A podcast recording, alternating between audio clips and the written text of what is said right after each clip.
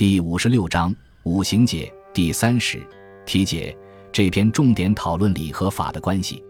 孔子认为，由于人们有种种的道德缺陷，如不知足、不仁、不义、相邻、男女无别、事欲不节等，古代圣王制定了相应的礼仪和刑律，人们懂礼就不会触犯刑法。尊礼是预塞其源，如果不预塞其源而折绳之以刑，是为为民设警而献之。可见，在礼法的关系上，孔子更重视礼的作用。对于刑不上于大夫，礼不下于庶人的问题，孔子做了较为详尽的解释。刑不上于大夫，不是对大夫不用刑法，而是认为他们是懂礼而又有廉耻之节的人，一旦犯了法，应让他们自裁，保持他们的体面。这还是官贵民贱的思想。然有问于孔子曰：“古者三皇五帝不用五行，信乎？”孔子曰：“圣人之设防，贵其不犯也。”治五行而不用，所以为治治也。凡民之为奸邪窃盗迷法妄行者，生于不足；不足生于无度；无度则小者偷惰，大者持米，各不知节。是以上有制度，则民之所指；民之所指，则不犯。故虽有奸邪贼盗迷法妄行之欲，而无现行之民。不孝者生于不仁。不仁者生于丧祭之礼不明，丧祭之礼，所以教人爱也。能治仁爱，则扶丧思慕，祭祀不谢人自馈养之道。丧祭之礼明，则民孝矣。故虽有不孝之欲，而无现行之民。杀上者生于不义，亦所以别贵贱，民尊卑也。贵贱有别，尊卑有序，则民莫不尊上而敬长。朝聘之礼者，所以名义也。义必明，则民不犯。故虽有杀上之欲，而无现行之民。斗辩者生于乡邻，乡邻者生于长幼无序而宜敬让。乡饮酒之礼者，所以明长幼之序而崇敬让也。长幼必序，民怀敬让，故虽有斗辩之欲，而无现行之民。淫乱者生于男女无别。男女无别，则夫妇失义；婚姻聘享者，所以别男女，名夫妇之义也。男女既别，夫妇既明，故虽有淫乱之欲，而无现行之民。此五者，刑法之所从生，各有原焉。不欲色其源，而折绳之以刑，是为为民设警而限之也。译文：然有问孔子说：“古代的三皇五帝不用五行。”这是真的吗？孔子说：“圣人设置防卫措施，贵在让人不触犯；制定五行而不用，是为了做到最好的治理。凡民众有奸诈、邪恶、抢劫、盗窃、违法忘形行为的人，产生于心中的不满足，不满足又产生于没有限度，没有限度，小的就会偷盗懒惰，大的则奢侈浪费，都是不知节制。因此，君王制定了制度。”民众就知道了什么不能做，知道什么不能做就不会犯法。所以，虽然制定了奸诈、邪恶、抢劫、盗窃、违法妄行的罪状，却没有陷入刑罚的民众。不孝的行为产生于不仁，不仁又产生于丧祭之礼不明。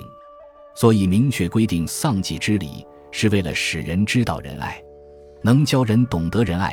为父母扶丧，就会思念仰慕他们。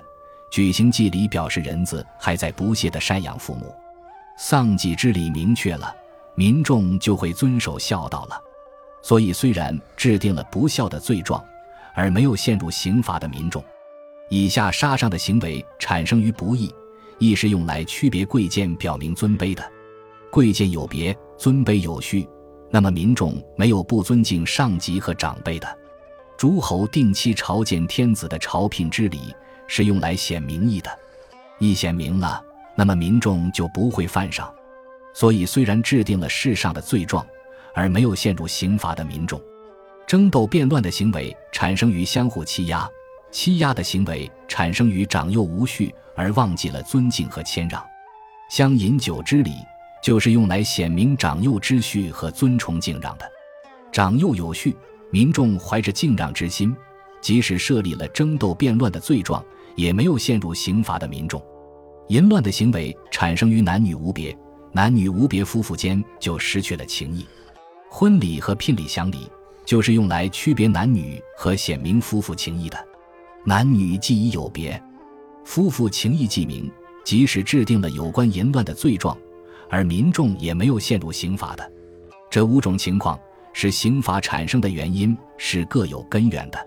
不预先堵住其根源，而动辄使用刑法，这叫做给民设下陷阱来陷害他们。刑法之源生于嗜欲不洁，夫礼度者，所以欲民之嗜欲而名好恶。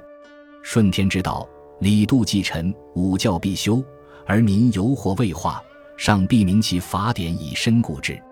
其犯奸邪迷法妄行之欲者，则斥质量之度；有犯不孝之欲者，则斥丧祭之礼；有犯杀上之欲者，则斥朝觐之礼；有犯斗辩之欲者。则赤香饮酒之礼，有犯淫乱之欲者，则赤婚聘之礼。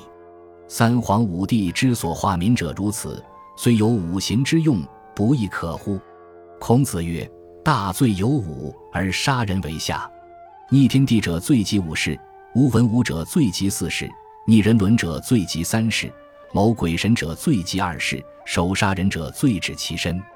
故曰大罪有五，而杀人为下矣。”译文：刑法的根源起于人们不能节制自己的欲望，理智和法度就是用来控制民众过度的欲望而显明善恶的。顺应天道，颁布理智和法度，修明五教，但是还有一些民众没有被教化，那么还必须阐明法典，进一步申明法令，使效果巩固。有犯奸作科违法妄行行为的，就用制度法规来整治；有犯不孝之罪的。就用丧祭的礼仪来整治；有犯杀害君上之罪的，就用朝觐之礼来整治；有犯争斗扰乱治安之罪的，就用乡饮酒礼来整治；有犯淫乱之罪的，就用婚聘之礼来整治。三皇五帝教化民众就是这样做的。虽然有应用五行的情况，不也可以吗？孔子又接着说：“大罪有五等，杀人为最低一等。”犯北逆天地罪行的，要惩罚五代；犯污蔑周文王、武王罪行的，要惩罚四代；犯北逆人伦罪行的，要惩罚三代；犯用鬼神害人罪行的，要惩罚二代；犯杀人罪行的，只判他本人的罪。所以说，大罪有五种，而杀人的罪是最低一等的。然有问于孔子曰：“先王之法，使行不上于大夫，礼不下于庶人。然则大夫犯罪。”不可以加刑，庶人之行事不可以至于礼乎？孔子曰：不然。凡之君子以礼喻其心，所以属之以廉耻之节也。故古之大夫，其有作不廉污秽而退放之者，不谓之不廉污秽而退放，则曰夫鬼不赤；有作淫乱男女无别者，不谓之淫乱男女无别，则曰为目不修也；有作往上不忠者。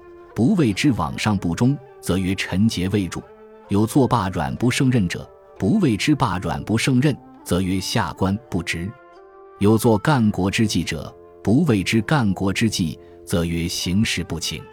此五者，大夫既自定有罪名矣，而又不忍赤然，正以呼之也。继而为之讳，所以愧耻之。是故大夫之罪，其在五行之欲者，闻而浅发。则白官离应盘水加谏，造乎缺而自请罪。君不时有司直负牵掣而加之也。其有大罪者，闻命则北面再拜，跪而自裁。君不使人左引而行杀之也。曰：子大夫自取之耳。吾欲子有礼以行不上大夫，而大夫以不失其罪者，教使然也。凡所谓礼不下庶人者。以庶人据其事而不能充礼，故不责之以备礼也。冉求贵然免席，曰：“言则美矣。”求谓之闻，退而继之。译文：然有问孔子说：“先王制定法律制度，规定刑罚不加到大夫身上，礼不用到平民身上，那么大夫犯了罪就可以不加刑，平民行事就不可以用礼来约束了吗？”孔子说：“不是这样的。”凡治理君子，用礼来约束他的心，是因为把他们归属为有廉耻之节的人。所以，古代的大夫有犯了不廉污秽之罪而被罢免放逐的，不叫做因不廉污秽而放逐，而叫做服鬼不斥；有犯淫乱或男女无别罪行的，不叫做淫乱或男女无别，而叫做为目不休；有犯网上不忠罪行的，不叫做网上不忠，而叫做臣节未着；有犯软弱无能不胜任其职之罪的。不叫做软弱无能不胜任其职，而叫做下官不职；有触犯国家法纪之罪的，不叫做触犯国家法纪，而叫做行事不警。这五种情况，大夫既已自定罪名了，仍不忍正面直呼他有罪，接着还要为他隐晦，这是为了让他们感到羞愧。因此，大夫犯了罪，他的罪行在这五种之内的，知道自己要被谴责问罪。就会戴上用毛做帽带的帽子，穿上白色的丧服，端着盛水的盘子，上面放一把剑，自己走到君王那里，表示要自刎谢罪。君王不派有关司法官吏捆绑牵扯他或施以刑罚。犯有大罪的，听到君王的命令，则面向北下拜，跪下自杀。君王也不派人按着他身体用刑，只是说：“这是大夫你自己咎由自取，我对你已经有礼了。”即使是刑不上大夫，而大夫犯罪也不能逃避处罚，这是教化的结果。所谓礼不下庶人，是因为庶人忙于生计的事，不能很好的学习礼，所以不能要求他们有完备的礼仪。然有听完孔子的话，跪行离开了席位，说：“您说的太好了，我还从未听说过，回去后要记下来。”感谢您的收听，喜欢别忘了订阅加关注。主页有更多精彩内容。